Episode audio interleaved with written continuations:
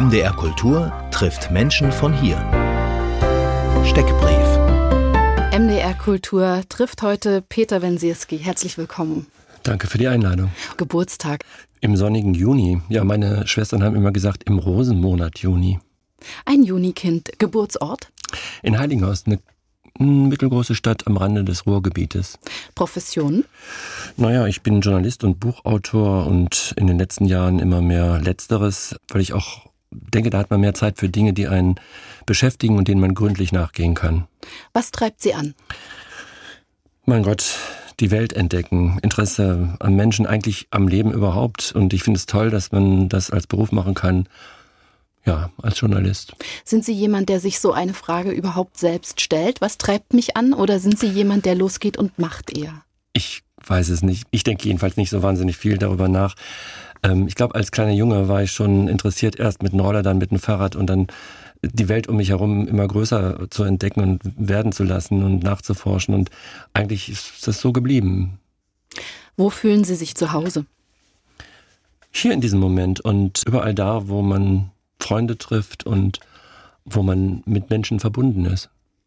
Welche Musik hat jüngst berührt?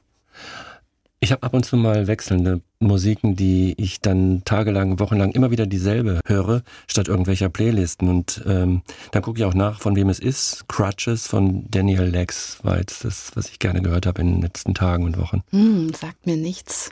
Wie klingt es denn? Das ist berührend einfach und ein bisschen In welche Richtung? Haben Sie eine Schublade? Nö, ich lasse mich gern, ich mag Regina Spektor auch und ich mag Dinge, die nicht so ein Durcheinander sind, so ein wildes. Kommt auf die Stimmung von einem selbst ja immer an, welche Musik man gerade mag. Und es gibt ja zu verschiedenen Zeiten verschiedene Musiken und Absolut. das wechselt im Laufe des Lebens und im Laufe der Woche unter Umständen. Aber ich mag auch gerade ruhige Stücke ganz gern. Welches Buch hat Sie zuletzt bewegt? Ich habe einige Bücher über die Ukraine natürlich gelesen und zuletzt hat mich ein Sammelrieder bewegt. Alles ist teurer als ukrainisches Leben und das kann ich auch empfehlen, den Hörern zu lesen. Wie beginnt der Tag? Ehrlich gesagt, ganz früh am Morgen, kurz nach sechs. Und dann mache ich einen Cappuccino für mich und meine Frau und wir gucken erstmal eine Weile das Morgenmagazin von ARD und ZDF. Peter Wensierski zu Gast bei MDR Kultur.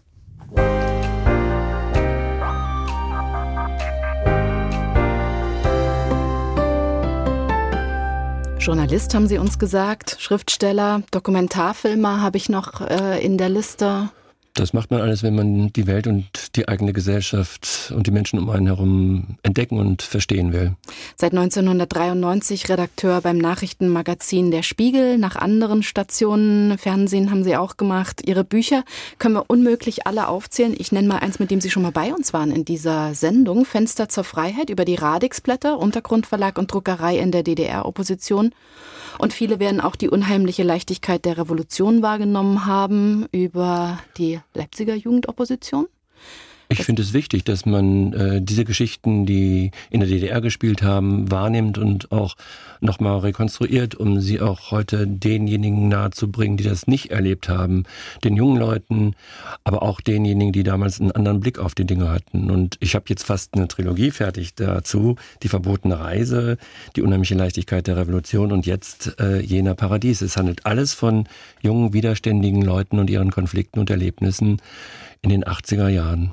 Zu jener Paradies heißt es, in dem Buch stecken drei Jahre Recherche drin, aber eigentlich sind es 40 tiefes Interesse für ein Thema DDR-Jugendopposition, wenn man sich ihr Leben so anguckt, Herr Wensieske. Als ich als Journalist anfing, so 78, 79, war ich selber Anfang 20 und ja, dann bekam ich den Job ähm, als Westjournalist in der DDR zu arbeiten und habe mich natürlich auch dort erstmal für die jungen Leute interessiert und äh, viele kennengelernt. Also ich war bei Rock für den Frieden genauso wie bei den Bluesmessen von Pfarrer Eppelmann oder bei den Friedenswerkstätten am Rande der Kirche. Überall gab es auch Jugendliche, die ehrlich gesagt auch mich an meine eigene Jugend im Ruhrgebiet erinnerte. Auch da hatten wir alle diese Parkers an, diese langen Haare und hörten dieselbe Musik. Also als ich äh, hier unterwegs war als Journalist, habe ich das immer wieder gemerkt. Wenn sie da rankamen, lasen sie auch dieselben Bücher. Also 76 haben Sie gesagt, hat das angefangen? Nee, 78. 76 bin ich noch Taxi gefahren in Berlin als Student äh, der Publizistik. Es war auch sehr spannend, West-Berlin als Taxifahrer zu entdecken. Aber lassen Sie uns in der DDR und bei den Parallelen bleiben, die Sie da entdeckt haben. Also ähm, im Westen diese Aufbruchsstimmung nach den 68ern, die Anti-Atomkraftbewegung, Friedensbewegung, neue linke politische Gruppierungen, die sich gründen. War das so das äh, Milieu, wo Sie sagen, da ja. sehe ich Parallelen zu diesen politisch informierten Jugendlichen in der DDR?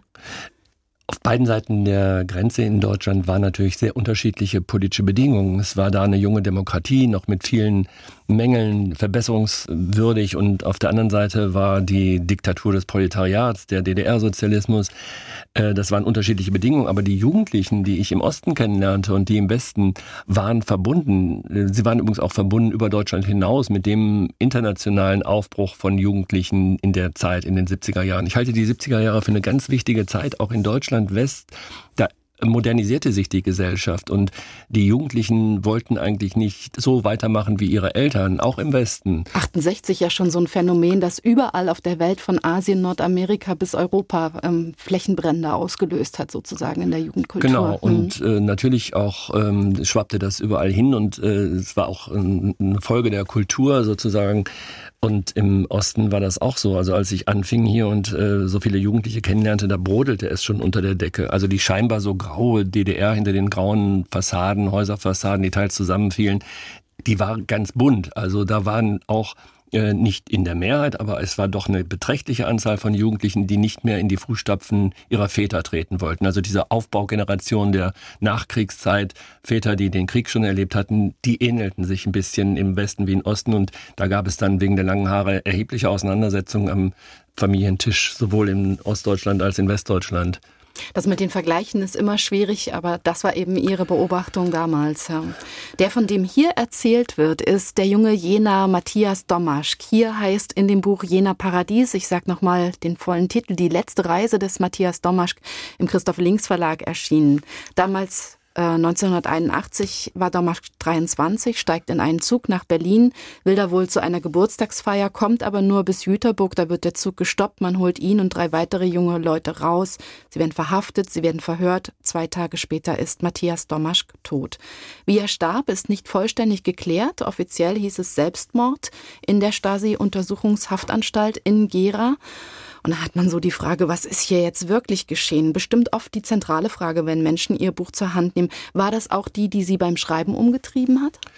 Ich habe mich gar nicht so in erster Linie für seinen Tod und die Aufklärung des Todes interessiert. Ich habe erstmal ein großes Interesse daran gehabt, ähm, sein Leben zu beschreiben, also das auch nachzuvollziehen. Ich habe geschrieben, und das habe ich dann auch durch die Recherchen erst rausgefunden, er hat eine Schülerband gegründet, aus der dann eine richtige Band wurde. Er war unterwegs äh, Richtung Osteuropa getrennt. Er hat viele Dinge gemacht, die Jugendliche eben in der Zeit gemacht haben, die interessant und spannend waren und hat versucht auch ja, Spaß zu haben. Und das beschreibe ich auch. Viele werden sich wahrscheinlich wiedererkennen mit ihrer Jugend in diesem Buch und das gerne lesen, aber es war natürlich unausweichlich, dass ich auch irgendwann den Dingen nachgehen musste, wie genau er nun gestorben ist. Denn ich habe Anfang der 80er Jahre natürlich diesen Fall mitbekommen, aber damals konnte man nicht so recherchieren. Ich konnte nicht Anfang der 80er Jahre mit MFS-Leuten sprechen. Ich konnte nicht in Akten gucken. Das war jetzt alles möglich und das habe ich dann sehr, sehr intensiv gemacht. Allerdings, und es ist Ihnen in einer Weise gelungen wie noch niemandem zuvor. Ich glaube, Sie haben 30 unter den äh, rund 200 Zeitzeugen, die Sie befragt haben, 30 MFS-Leute ins Gespräch bekommen. Wie haben Sie das denn gemacht? Haben Sie da einfach an der Tür geklingelt und haben gesagt, so, Matthias Domaschke ist das Thema?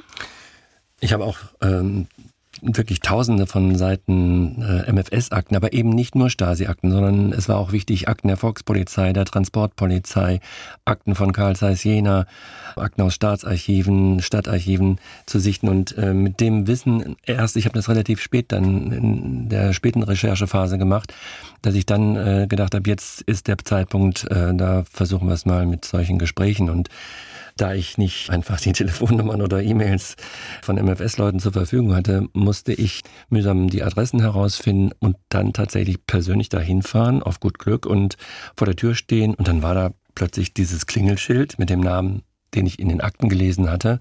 Und das ist immer ein ganz besonderer Moment, ne? Also wo ich dann auch erst oft ganz kurz davor überlegt habe, was sagst du denn Wie jetzt? fange ich jetzt das Gespräch Wie an? fange ich das Gespräch an, dass es zu einem Gespräch kommt? Und es war in manchen Fällen viel einfacher, als ich dachte. Ich hatte das Gefühl, jetzt ist der richtige Zeitpunkt auch. So viele Jahre danach ist der Fall besser aufzuklären als damals. Das heißt, diese Menschen haben dann gesagt, gut, kommen Sie rein, wir, wir Ja. können uns unterhalten. Erzählen Sie mal bitte eine so eine Begegnung. Ich habe angefangen auch äh, zuerst mit dem stellvertretenden Kreisdienststellenleiter, der damals äh, an dem Wochenende Dienst hatte, als Matthias in den Zug gestiegen ist und rausgeholt wurde, der also diesen die Aufgabe damals hatte, den Zug zu stoppen. Der war nicht an den Verhören beteiligt. Da bin ich hingegangen, sehe dieses Schild, klingel da und es kommt ein alter Mann angeschlurft und ein spannender Moment und ähm, er wohnte in einem Haus, es war tolles Wetter, der Garten, alles blühte und mein erster Satz ging erstmal, na, Sie haben es aber schön hier, Herr Wirbach. Dann habe ich ihm natürlich gesagt, äh, warum, wieso, weshalb ich komme. Er bat mich rein in sein Zimmer. Und das war auch beim Matthias Dommerschs letzten Vernehmer nicht anders. Ich war überrascht. Er, erst war er nicht da. Ich habe geklingelt, dann sah ich jemanden kommen mit äh, gerade frisch gekauften Brötchen und ich sagte, oh, sind Sie das? Und äh, ja, worum geht's? Und dann nahm er mich mit rein und ich war total erstaunt. Äh, schon als wir die Treppe hoch in seine Wohnung gingen, sagte er, es war der größte Fehler meines Lebens, beim MFS zu sein. Ich dachte, oh, das fängt ja interessant an. Und dann habe ich schließlich einen Kriminalisten zum Beispiel auch getroffen, der also in der Spezialkommission war. Und äh, das war noch äh, verrückter. Ich habe geklingelt, keine machte auf. Ich sah, dass er im Garten äh, sich da irgendwas bewegte und rief seinen Namen und sagte, dann kam er angeschlurft, ja bitte. Und ich sagte, ich möchte mit Ihnen über das Vorkommnis vom 12. April 1981 sprechen. Kommen Sie rein, war die Antwort. Und dann saßen wir stundenlang da, bis es dunkel wurde, in seinem Garten. Vorkommnis, so wurde dieser Fall. Das war Aktensprache. Das war die Aktensprache. Es ist ja so, dass die Aktensprache wirklich eine ganz eigene ist. Es ist ja so eine Sprache in den Akten, die in gewisser Weise auch eine Art Entmenschlichung ist. Also es wird so getan, als ob das Objekte sind, diese Feinde, von denen da ständig die Rede ist. Diese 60.000 Seiten habe ich gelesen, haben Sie ungefähr. es sollen äh, sogar noch für mehr gewesen sein. gelesen, ja. Ich konnte sie Hm. irgendwann nicht mehr zählen. Ja, und diese Entmenschlichung, ist das etwas, was den Menschen bewusst ist? Sind die sich ihrer Methoden, die sie gebraucht haben, bewusst? Haben die ein kritisches Bewusstsein? Das ist ganz unterschiedlich. Es ist ja so weit gekommen, dass auch sein letzter Vernehmer, als ich dann äh, beim vierten oder fünften Gespräch am Ende gefragt habe, was soll ich denn jetzt der Schwester von Matthias Domaschk und seiner Tochter äh, sagen, da hat er wirklich ernsthaft das bereut, dass er das gemacht hat und eigentlich um Entschuldigung gebeten, denn die Einsicht war da, ohne dieses Verhör, ohne dieses Wochenende, dieses Rausholen aus dem Zug und zwei Tage, zwei Nächte ihn zu bearbeiten, hätte Matthias Dommer sich das nicht angetan. Und insofern bereut er das, hat er gesagt. Das fand ich dann schon bemerkenswert. Andere äh, haben auch wiederum nur gesagt, nee, die DDR, das war alles richtig und äh, die DDR war eine bessere Gesellschaft als die jetzige. Also da findet man alles. Und ich habe auch eben bei den MFS-Leuten ganz unterschiedliche Menschen kennengelernt. Also solche, die mitten in der Gesellschaft angekommen sind, die auch wohlhabend irgendwie sind, aber auch andere, die sich ehrlich gesagt totgesoffen haben und es gab auch welche, die sich vor den Zug geschmissen haben. Also ich habe so gedacht, es hat sich auch eigentlich nicht für diese Leute gelohnt, bei der Diktatur des Proletariats so mitzumachen und ständig diese Feinde zu bearbeiten und auch Menschen zu Feinden zu machen, weil man nun mal da war und diese Aufgabe hatte, die vielleicht gar keine Feinde waren. Und es scheint Zeit zu sein für die Gespräche, die Sie geführt haben. Das ist ehe das sie, Wichtigste. Ehe Sie nicht mehr da sind. Ja, das ist das Wichtigste. Und man muss diese Gespräche führen. Und ich habe den Eindruck, dass da 30 Jahre lang vielleicht auch zu wenig getan worden ist. Und diese Gespräche können man nicht so führen, indem man gleich den, das Gegenüber nur beschuldigt und emotional überwältigt. Man muss auch da, wenn man den Dialog will, und das ist möglich. Also, und ich glaube, das ist ganz wichtig über unsere Vergangenheit hier in Deutschland auch über, weil man einfach es hat mit der Gegenwart so viel zu tun. Diese Mentalität, diese Spaltung der Gesellschaft in Freunde und Feinde, dieses Denken, dass der Westen ganz was Übles ist, dass man alle Menschen bekämpfen muss, die aus der Reihe tanzen, dieses äh, Schwarz-Weiß-Denken, bist du nicht für mich, bist du gegen mich, das sitzt tief drin in sehr vielen Menschen, auch heute noch in dieser Gesellschaft, die hier noch leben und es auch vielleicht sogar weitergeben in ihren Familien, wenn es nicht aufgearbeitet wird. Wobei ich gar nicht mehr von Aufarbeitung spreche, sondern was uns fehlt, ist eine Diktaturbewältigung.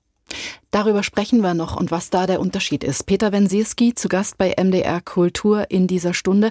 Wenn wir noch mal kurz auf die Recherchen gucken, die Sie gemacht haben, dann sind die Gespräche mit den ehemaligen MFS-Mitarbeitern ein Teil, die Zeitzeugen der andere, erst Akten lesen. Überraschenderweise fangen Sie dann tatsächlich Ihr Buch auch mit dem MFS-Offizier an, mit dem Kreisdienststellenleiter, von dem Sie gerade gesprochen haben. Das fand ich auch bemerkenswert. Die Hauptfigur aber ist Matthias Domaschk. Wie haben Sie sich denn ihm genähert? Ich habe vor allen Dingen die Menschen, die mit ihm befreundet waren und die mit ihm verwandt waren, natürlich gesprochen. Das heißt, seine Schwester lebt noch, seine Tochter. Er hatte Freundinnen, die ich gesprochen habe, und er hatte sehr viele Freunde.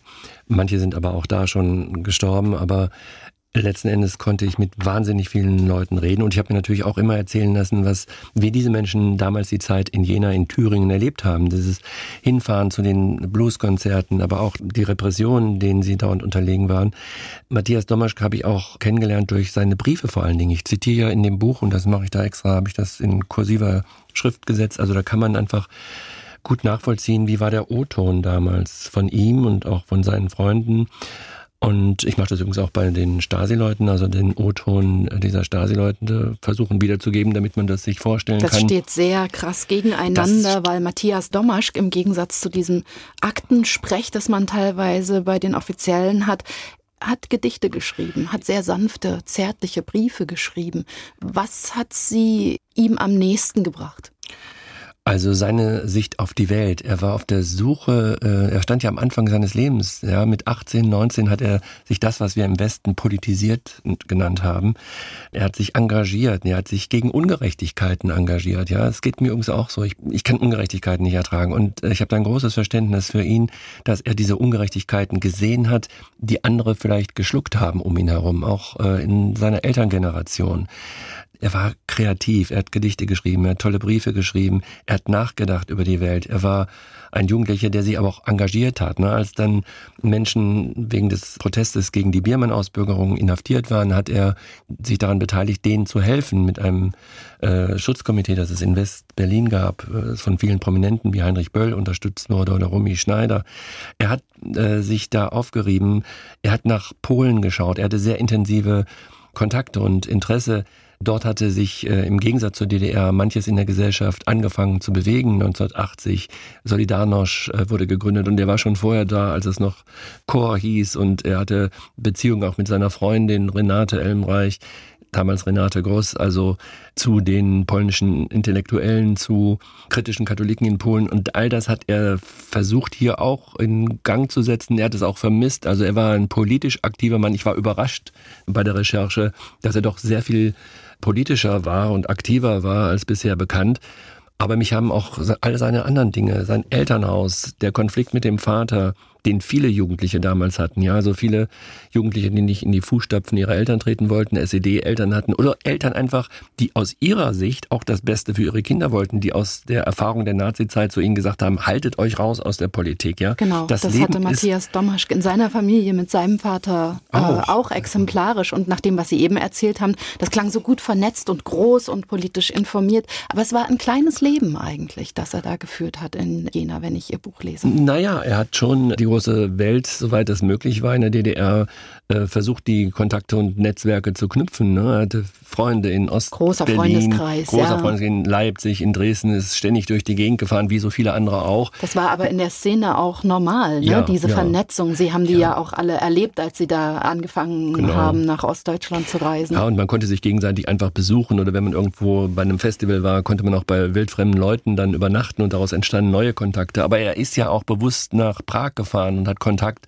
äh, mit den Gründern der Charta 77, also einer Bürgerrechtsbewegung, geknüpft und wollte sie auch hier verbreiten. Ich bin ja darauf gestoßen, dass er sogar äh, auf viele Arten und Weisen Texte abgeschrieben hat, auch von seinen Idolen äh, Wolf Biermann, Panach und Kunert und die weitergegeben hat. Er hat verbotene Bücher versteckt und an Freunde ausgeliehen. Also er war auf vielfältige Weise politisch aktiv es war natürlich immer dann in Grenzen und es gab eh sofort auch Konflikte mit dem Staat. Es wurden ihm unglaublich viele Knüppel in den Weg geschmissen. Und warum, Herr Wensierski, interessiert Sie das so? Wenn Sie diese Geschichte lesen, warum sagen Sie, das will ich aufschreiben? Weil ich glaube, erstens, es ist ein ganz großes Stück deutscher Zeitgeschichte, in das wir hier hineingucken können.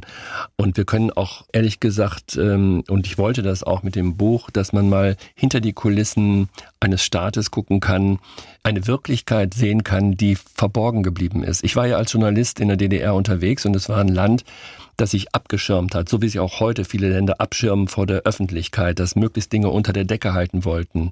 Und das ist auch tatsächlich etwas, was dem MFS und der SED gelungen ist, viele Dinge unter der Decke zu halten. Ich habe ja bei meinen Recherchen in den Archiven sogar gestaunt, als ich die Akten der Volkspolizei angeguckt habe, wie viel Kriminalität es gab, dass es hier in Pößneck zum Beispiel Nazi-Killer gab, in denen Jugendliche zusammenkamen und Hitlerbilder verehrten oder sowas. Das ist ja nie an die Öffentlichkeit gedrungen. All die anderen Sachen auch nicht. Dass es Pädophilie gab und ich weiß nicht was, Vergewaltigungen, äh, Messerstechereien, das ist in der Regel nie in die Öffentlichkeit gekommen. Und die Wirklichkeit, wo wir mal sehen können, was ist dem Matthias Dommasch und seinen Freunden passiert, das ist ganz wichtig zu erzählen, denn es gibt ehrlich gesagt sehr viele unehrliche Narrative über die DDR, wo man an die schönen Seiten denkt. Ich hatte dieser Tage mit jemandem gesprochen, der mir gesagt hat, nachdem er das Buch gelesen hatte, er sei beschämt, denn er war delegiert zum 10. Parteitag und war da mit Pionierhalstuch und allem drum und dran. Und das ist okay. das Ereignis, das in Berlin stattfand, weswegen man Matthias Domaschk nicht in die Stadt lassen ja. wollte. Der Grund seiner Verhaftung im Grunde. Da hat man einen ganzen Zug gestoppt, ja, der in Richtung Berlin fuhr, um diese äh, beiden rauszuholen, Matthias und seinen Freund Blase. Und was hat diesen Menschen so beschämt, der mit Ihnen gesprochen hat? Dass er von dieser Wirklichkeit nichts gewusst hat mhm. und dass er jetzt 40 Jahre danach in meinem Buch das lesen konnte. Und ich mhm. glaube,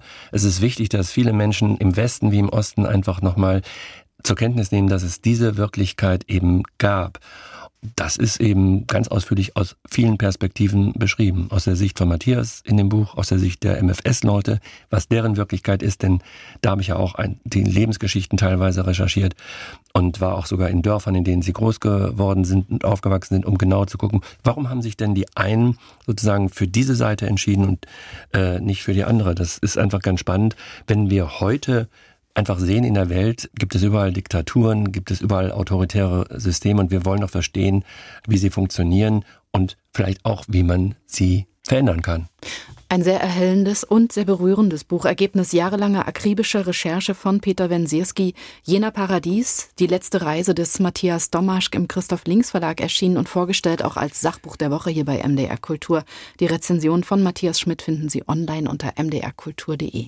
Und ich habe ja gedacht, Herr Wensierski, als ich nur den Namen hatte und so einige der Bücher, die Sie veröffentlicht haben, immer diese Beschäftigung mit der Opposition in der DDR, jedenfalls als Hauptthema neben einigen anderen, ich war ganz sicher, Entschuldigung, es gibt einen DDR-Bestandteil in dieser Biografie.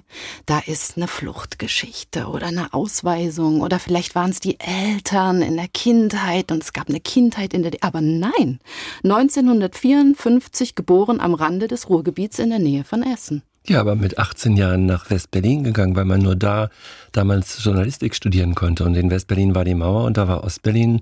Und da habe ich das natürlich schon wahrgenommen, was da los ist. Und gab es vorher schon eine Verbindung zu diesem Land? Naja, man äh, hatte Verwandte äh, und äh, es kamen durchaus in meiner frühen Kindheit auch Päckchen aus der DDR mit Dresdner Stollen und anderen Sachen an und es wurden umgekehrt Päckchen zu Verwandten geschickt. Also das war irgendwie, dass da noch was in Deutschland war, was etwas unerreichbar war durch die Grenze.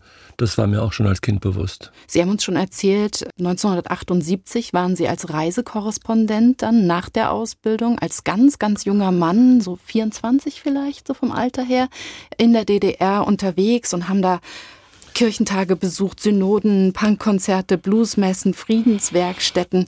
Für wen wollten Sie denn darüber schreiben? Ich habe gearbeitet für den evangelischen Pressedienst, also eine Presseagentur. Und der Auftrag war, möglichst viel in allen Medien äh, aus der DDR heraus zu berichten, was so am Rande der Kirche auch war und damit zu tun hatte. Und 1980 habe ich zum Beispiel einen Sozialdiakon interviewt. Das klingt jetzt erstmal, hm, Sozialdiakon, ja, der hat in Schwerin ein offenes ähm, Jugendzentrum im Prinzip betrieben und da lernt man all die Probleme, die Jugendlichen haben, kennen. Also in dem Interview erzählt er von Alkoholismus, von Drogensucht, also alles das, was eigentlich nicht öffentlich gewesen ist in der DDR. Das ist natürlich für mich und für jeden, wo die DDR alles versucht hat, äh, unter der Decke zu halten, eine Riesenaufgabe gewesen, einfach ein Stück weit Realität zu produzieren. Und es hat auch Spaß gemacht, diese Leute kennenzulernen. Ich hatte viele Freunde und bis heute habe ich noch Freundschaften mit denen von 1980 und Verbindungen jungen Leuten damals, die jetzt auch älter geworden sind. Aber das waren ganz wertvolle Kontakte. Das sind die Geschichten, finde ich, die interessant waren. Und ich wollte nicht einfach noch ein weiterer Journalist im Westen dann werden, was ich auch dann später nochmal wurde. Aber, und auch jetzt rückblickend muss ich sagen, oft sind die spannenderen und interessanteren Geschichten aus der DDR zu erzählen, ja. Und hatten Sie denn das Gefühl, dass Ihre Geschichten damals und dann die ersten Bücher Schwerter zu Pflugscharen, Nullbock auf DDR, hatten Sie das Gefühl, dass die in der alten Bundesrepublik ausreichend Resonanz bekommen haben?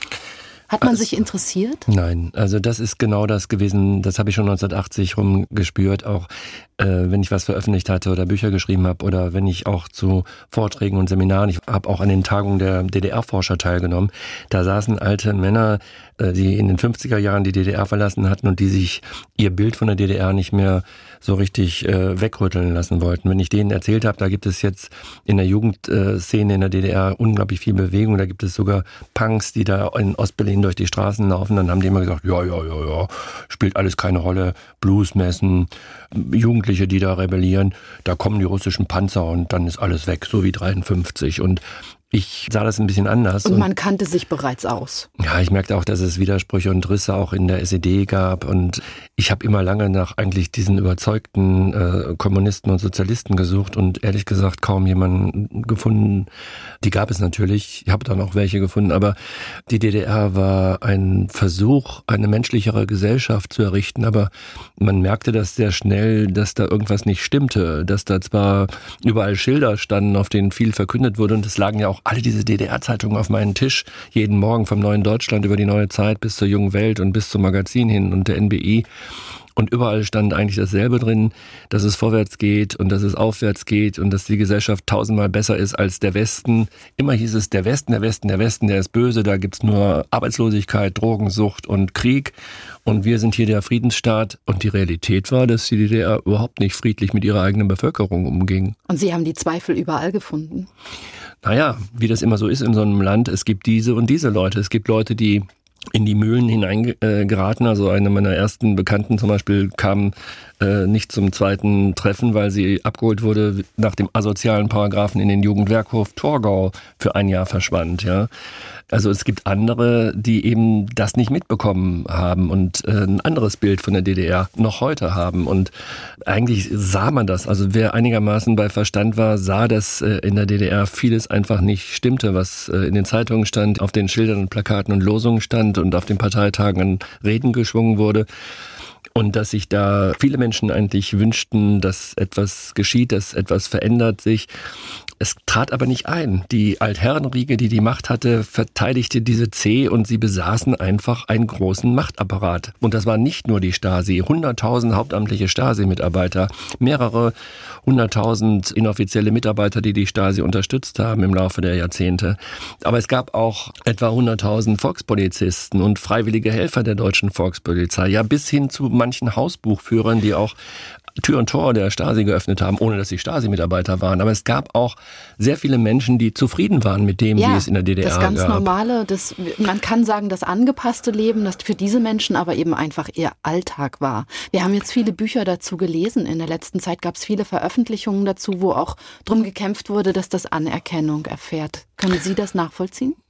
Nur zum Teil. Ich kann mir vorstellen, dass, dass es immer den Versuch gibt von vielen Menschen auch unter einem, einer Diktatur oder in einem autoritären System ein anständiges Leben mit seiner Familie, seinen Freunden zu führen. Aber das ist in der DDR ein hoher Preis gewesen, der Anpassung, manchmal auch des Verrats an Mitmenschen oder auch das Wegschauen.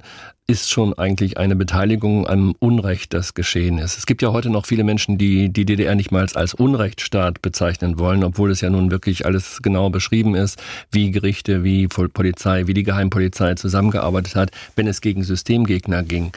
Eigentlich konnte man da nicht wegschauen, aber es, wenn wir wissen wollen, wenn wir einen neuen autoritären Staat verhindern wollen, wenn wir sagen wollen, nie wieder eine Diktatur, auch keine Diktatur des Proletariats, nie wieder eine Macht, die behauptet, dass sie demokratisch und sozialistisch ist, aber das Gegenteil macht, also dann ähm, müssen wir uns mit dieser Vergangenheit, die hier vor unserer eigenen Haustür gewesen ist, in Deutschland mehr beschäftigen. Ist das der Grund, warum Sie von Diktaturbewältigung statt Aufarbeitung sprechen?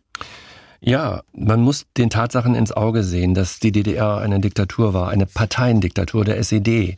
Und die zwei Millionen SED-Mitglieder, also auch die Volkspolizei. Kennen Sie einen Volkspolizisten, der sich mal kritisch mit seiner Vergangenheit und seiner Rolle als Volkspolizist beschäftigt hat? Ich kenne keinen Volkspolizisten. Oder einen Transportpolizisten von den sechs oder achttausend Transportpolizisten, die es gab, die die Jugendlichen immer nur wegen ihres Aussehens auf den Bahnhöfen schikaniert haben.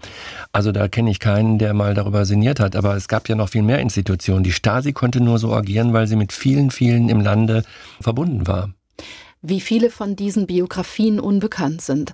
Das fällt einem auf, wenn man mit ihnen spricht, Herr Wensierski. Was auch auffällt, ist, wie viele Leute es dann tatsächlich gab, die in der DDR-Opposition mitgemacht haben oder sich zumindest nicht angepasst haben und auch wie viele Freiheiten die in diesen Parallelwelten gefunden haben. Und was mich überrascht hat, weil Sie vorhin sagten, differenziert erzählen. Es gab ganz unterschiedliche Haltungen auch bei denen, die offiziell die gerade Linie des Staats vertreten haben und der Partei. Differenziert erzählen bei ihnen liest man, dass die sogar Spaß hatten. Selbst in einem Buch, das so tragisch endet, in einer Geschichte, die so tragisch endet wie die von Matthias Domasch. Ganz großes Thema schon in die unheimliche Leichtigkeit über die jungen Leute in Leipzig. Dieses Katz-und-Maus-Spiel mit der Stasi. Ja. Also ich fand es sehr schön, äh, in der einen Wohngemeinschaft in der Gorki-Straße in Jena haben sie dann zum 1. Mai in Transparent rausgehängt. Äh, es gab ja immer in den Zeitungen im Neuen Deutschland anderen diese 50 Losungen, die man tragen sollte, vorgeschrieben im Prinzip bei der 1. Mai-Demo. Und dann haben die einfach mal ein Transparent an ihrem Balkon rangeklebt. Unten drunter auf der Straße war so ein Sammelplatz für die 1. Mai-Demo. Und da stand drauf, wie jedes Jahr am 1. Mai sind wir für Losung Nummer zwei. Es hat keine Viertelstunde gedauert, kam der Abschnittsbevollmächtigte Volkspolizist. Dann musste das transparent runter, obwohl die gesagt haben, Moment mal, Moment mal, Losung Nummer zwei heißt doch, Proletarier aller Länder vereinigt euch. Ja, aber dieses Ersticken im Keim von allem, was nicht genehmigt ist, von oben herab genehmigt ist, von Spontanität von Jugendlichen, das hat in Jena und in anderen Städten die ganzen 80er Jahre an durchgehalten, obwohl selbst die kleinsten Regungen sind ja verboten worden. Ich habe äh, 1986 einen Film bei Kontraste gemacht, da kamen jener Jugendliche nach West-Berlin raus, rausgeschmissen auch, auch kreative, tolle Jugendliche, die hatten nur eine Floßfahrt auf der Saale gemacht, ja, und da wurde schon gegen sie vorgegangen. Die haben versucht, Spaß zu haben unter den Umständen. Die haben ja. die Band Airtramp gegründet. Mats hat eine Band gegründet. Ich beschreibe in dem Buch, wie toll das war für ihn. Er hat dann zwar nicht mehr mitgespielt, war aber sowas wie der Rodi der Band, ist äh, mit denen den hier über die Dörfer gezogen und das sind natürlich tolle Erlebnisse in den, in den Dorfseelen gewesen. Ich erinnere mich an eine Stelle im Buch, wo sie, Mats ist Matthias Domaschk, das war sein Spitzname, wo Mats beschreibt, wie er sich vorstellt, weil er weiß, dass er von einem MFS-Mitarbeiter beschattet wird, wie er sich vorstellt, dass er um eine Hausecke geht und dann in eine Mülltonne springt und dann zuhört, wie der andere vorbeiläuft oder wie er schnell hinter sich den Gehweg mit Farbe präpariert, um dann die Fußstapfen sichtbar zu machen von seinen Verfolgern. Also diese Art von Humor, vielleicht Galgenhumor, die da auch im Spiel war. Das erleben wir auch heute in solchen autoritären Staaten, selbst in der Ukraine, dass es so ein Galgenhumor manchmal braucht, um überhaupt äh, zurechtzukommen und zu leben und ja, zu überleben. Also Mats und seine Freunde hatten diesen Humor, ja. Er war humorvoll. Viele haben ja auch nicht deshalb daran geglaubt, dass er jemand ist, der, wie es da damals die offizielle Version war, sich selbst umbringt. Man hat versucht, ähm, Spaß zu haben. Also vor allen Dingen hat man ja etwas gesucht, Gemeinschaft. Also man ist in Wohngemeinschaften zusammengezogen. Man hat in diesen Wohngemeinschaften in großer Meute gefeiert. Man ist wandern gegangen in 50, 70 mehr Leute in den Bergen um Jena durch Thüringen. Man ist zusammen auf Tramtouren gegangen Richtung Osten, Polen, Bulgarien. Aber das wurde dann immer mehr beschnitten. Mats konnte am Ende zum Beispiel äh, eigentlich Jena kaum noch verlassen und konnte nicht mehr nach Prag, nicht mehr nach Warschau. Jazz Jamboree in Warschau war so ein Anlaufpunkt. Oder das große Hippie-Treffen in Częstochow, ja, wo die äh, polnischen und ja auch europäische Hippies zusammenkamen, 2000 Leute da ist er hingegangen, um was zu erleben, um das Leben einfach zu leben. Und wenn Sie jetzt die jungen Leute von der letzten Generation erleben, die zu so rabiaten Mitteln greifen und zum Beispiel wie Anfang des Monats die Glasskulptur Grundgesetz 49 in Berlin mit Erdöl überschütten, dann sieht man die zwar nicht gerade lachen, aber wenn man will, kann man da Parallelen erkennen? Naja, vor allen Dingen in der Art der Radikalisierung. Also auch damals haben sowohl im Westen übrigens als auch hier im Osten äh, Jugendliche, die merkten, dass sich nichts ändert, radikalere Gedanken gehabt. Es gab Gruppen von Jugendlichen, die haben, wenn sie abends zusammengesessen haben in der Wohnung, davon äh, geredet, was man alles machen könnte gegen diesen Staat. Ja, also das sind teilweise sehr gewalttätige Fantasien gewesen, weil man sich auch nicht mehr helfen konnte. Übrigens auch viele normale Bürger, die die Schnauze voll hatten und abhauen wollten, haben davon geredet, ein Flugzeug zu entführen oder mit einem Panzer die Grenze zu durchbrechen. Und Stasi hat natürlich sofort dann zugeschlagen. Und die Frage ist doch immer, wo hört dann auch der Spaß auf? Jetzt auch wieder. Ist ja auch Handlungssache. Damals hat sozusagen der DDR-Staat da sehr rabiat eine Grenze gezogen, autoritär.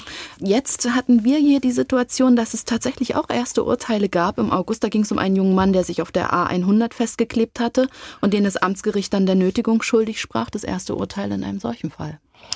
Die Jugend hat ein Recht auf Rebellion und auch auf Protest und da muss man äh, großzügig sein, da muss man tolerant sein und es sind ja drängende Fragen. Also das geht ja hier nicht um Peanuts. Ja, ich habe in meiner Jugend vielleicht noch auf Straßenbahnschienen gesessen, um gegen die Fahrpreiserhöhung äh, zu protestieren. Hier geht es äh, um die Zukunft unseres Planeten, um die Zukunft unseres Landes und um nicht um äh, kleine Straftaten festkleben auf einer Autobahn oder was. Also da muss man wirklich genauer hingucken, worum es eigentlich geht und damals in Jena, also das hat ja die DDR auch verpasst, mal genau hinzugucken auf diese Unruhegeister, die ihnen was zu sagen hatten. Ja, Mats und seine Freunde wollten auch gar nicht am Anfang irgendwie alles anders haben, sondern sie haben einfach gesagt, das und das und das ist falsch und hört doch mal hin. Aber es hat eben keiner hingehört. Es wurde ja mit Kanonen auf Spatzen geschossen, ja. Da sind zwei Leute mit dem Zug nach Berlin gefahren zu einer Geburtstagsfeier und in den Kreisdienststellen und in der Bezirksverwaltung in Gera hat man gedacht, oh Gott, die haben einen Koffer dabei und wir wissen nicht, was da drin ist. Flugblätter oder ein Transparent, das sie am Palast der Republik entrollen oder vielleicht ist da auch Sprengstoff drin. Also diese wahnhafte Bedrohung, die da immer gesehen wird von einem Staat, die ist dann vielleicht gar nicht so. War in dem Fall auch nicht so, aber dieses System, also die Angst war hier immer ein Bestandteil der DNA der DDR. Also diese Angst, äh, weil man im Grunde genommen wusste, man hat die Macht nicht wirklich legitim bekommen, sondern hat sie sich genommen mit Hilfe russischer Panzer äh, nach dem Krieg, äh, nach dem Zweiten Weltkrieg und man hat sich ständig bedroht gefühlt, ja. Und nach diesem Kraftakt, Herr Wensierski, das abbilden zu wollen, so detailliert wie möglich. Womit geht's weiter? Na, jetzt äh, möchte ich, dass möglichst viele Menschen diese Wirklichkeit, die ich da beschrieben habe, auch zur Kenntnis nehmen. Also das Buch lesen. Ich habe mir Zeit genommen. Ich werde jetzt äh, viele Veranstaltungen in Thüringen machen, aber ich wünsche mir, dass auch die Westdeutschen dieses Stück Zeitgeschichte zur Kenntnis nehmen mhm. und auch mehr Verständnis für das entwickeln, wie die DDR war. Und dass die DDR viele Seiten hat, dass hier nicht nur heute AfD-Wähler sind oder ähnliches, was man ablehnt oder Neonazis, sondern dass es auch viele in der DDR gab, die ganz ähnlich wie im Westen die Jugendlichen der 70er Jahre Ziele und Träume hatten und von einer menschlicheren Gesellschaft träumen. Und das gilt auch für die Punkte, die uns heute wichtig sind. Umwelt, Frieden. Es geht im Grunde genommen darum, wie man miteinander leben will und dass man nicht die Gesellschaft immer spaltet in Freunde und Feinde und bist du für mich und bist du gegen mich dass man den Dialog sucht, da auch mit Sie den auch Leuten, die schwierig sind. Auf Reisen jetzt mit Ihrer Geschichte und bringen diese Gedanken zu den Leuten. Nächste Woche sind Sie in der Gedenkstätte am Tordurchgang Gera, der einstigen Stasi-Untersuchungshaftanstalt im Ort, an Wo er zu Tode gekommen Matthias ist. Matthias ja. Domasch gestorben ist. Da bringen Sie die Geschichte an den authentischen Ort zurück. Und nach Jena, also am und Samstag. nach Jena, an die junge Gemeinde, ja. wo er damals auch war mit seinen Freunden. Und da wird das Publikum natürlich ein anderes sein. Die Zeitzeugen an dem einen Ort und dann die nächste Generation an dem anderen. Das ist auch eine Geschichte für alle Generationen, muss ich sagen. Also mich äh, interessiert es, wie die in der jungen Gemeinde in Jena das natürlich aufnehmen. Wir machen auch einen Stadtrundgang am Samstag um 11 Uhr und äh, gehen zu den historischen Orten. Ich möchte zum Beispiel, dass die Stadt Jena auch mal da, wo der Matthias gewohnt hat, am Remen 3, wo auch äh, ein Zentrum des Protestes gegen die Biermann-Ausbürgerung war, kann man im Buch nachlesen. Ich habe den Protest gegen die Biermann-Ausbürgerung da sehr ausführlich beschrieben. Das ist gar nicht so bekannt, dass es Jena so viel mehr mehr Protest war, als es äh, immer nur diese Schriftsteller, die dagegen protestiert haben, dass da mal eine Gedenktafel auch hinkommt oder eine Informationstafel, wo man auf eine Geschichte auch stolz sein kann als Stadt, dass es sie gegeben hat. Mit welchen Gefühlen gehen Sie denn auf diese Lesung an den authentischen Orten zu? Also ich bin immer fasziniert davon, an authentischen Orten zu sein, wo Geschichte stattgefunden hat. Und mich beschleicht dann immer dieses Gefühl, ich habe da auch mal so, ein, so einen Satz gelernt, die Gegenwart bleibt, nur die Zeit vergeht. Und das finde ich ganz gut, wenn man sich das so vorstellt, weil die Probleme der Gegenwart, die kann man nicht nur aus der Gegenwart heraus verstehen und lösen. Man muss wissen, was da die Wurzeln in der Vergangenheit waren. Es geht ja sogar so weit, dass selbst die Wurzeln dieses binären Denken, also bist du nicht für mich, bist du gegen mich und der Westen muss bekämpft werden und Gegner müssen bekämpft werden.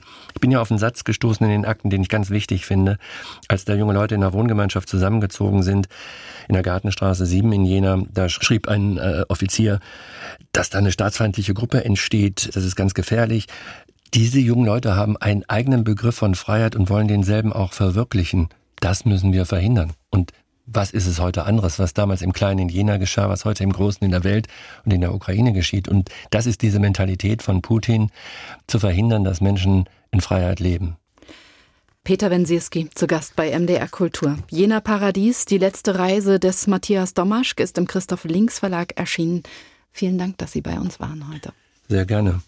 MDR Kultur trifft in der Redaktion von Angelika Zapp war das. Mein Name ist Ellen Schweder und in der kommenden Woche wird Dirk Schlesier zu Gast in dieser Sendung sein, der Geschäftsführer des neuen Planetariums in Halle. Wir haben auch längere Podcasts, Hörspiele und Features im Abo unter mdrkultur.de.